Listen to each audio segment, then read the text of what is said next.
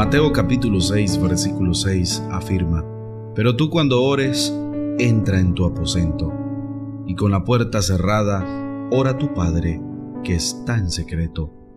Y tu Padre que ve en lo secreto, te recompensará en público. Los judíos tenían horas establecidas para la práctica de oración diaria.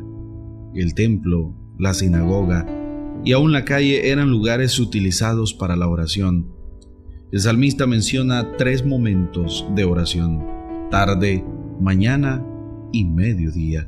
Salmos capítulo 55, versículo 17. Los judíos que se hallaban lejos de Jerusalén acostumbraban orar tres veces al día, de rodillas y mirando hacia el templo. Un ejemplo de esto lo tenemos en Daniel, capítulo 6, versículo 10. En el libro de Hechos de los Apóstoles se hace mención a la oración de la hora novena, que equivale a las 3 de la tarde. Hechos capítulo 3, versículo 10. La crítica de Jesús no va en sí contra la oración en público, sino contra la motivación con que se ora. Un ejemplo de oración hipócrita lo tenemos en la parábola del fariseo y el cobrador de impuestos, o el publicano. Lucas capítulo 18, versículos 9 al 14. Jesús afirma que la oración que fue escuchada fue la del publicano, de quien se pensaba que no sabía orar.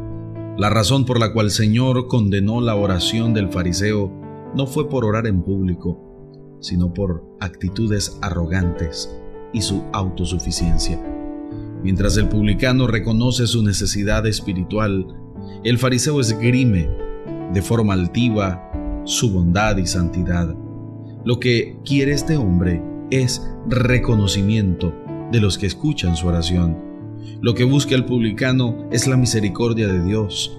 El interés del fariseo es ser visto por la gente y el anhelo del publicano es ser visto por Dios. Mientras el fariseo se autoelogia por lo que es y por lo que hace, el publicano se reconoce como un pecador que tan solo puede acogerse a la gracia y misericordia de Dios. Fue la misma actitud que tuvo el salmista cuando acudió al Señor en busca de perdón.